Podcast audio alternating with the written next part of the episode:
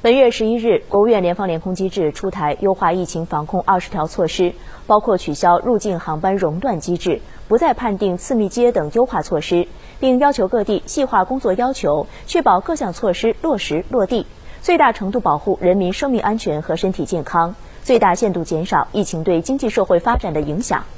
针对二十项措施中一些细节性问题，中疾控专家近日继续答疑解惑。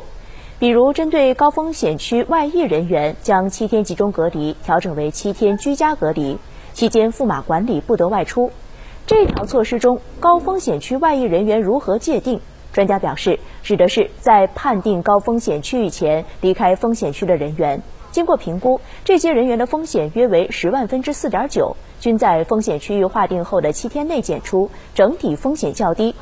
对于这类人员的管控起始时间如何计算，专家进行了解释。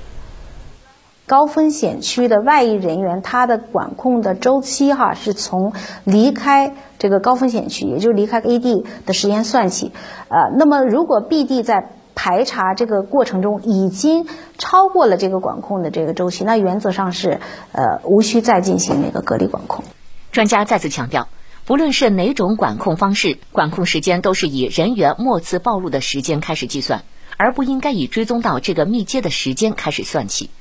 而对于二十条措施中没有提到的，依然要严格按照第九版防控方案来执行，不能层层加码。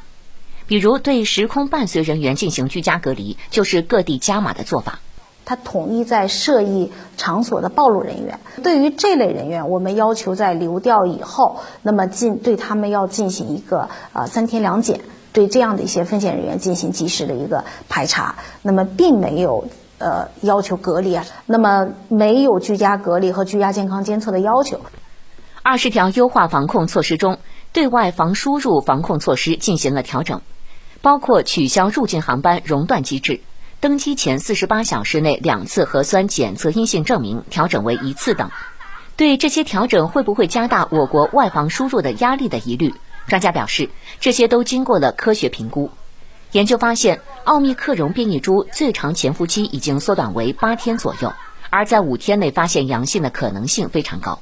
那么我们在试点就评估发现，就是在入境人员呃入境以后。首次核酸检出这种阳就是阳性，就是 CT 值大于等于三十五的这样的一些人群，它大部分是这个既往感染，就是随着这个嗯新的奥密克戎变异株，它的潜伏期进一步缩短，我们调整入境人员的它的管控周期，调整为五加三。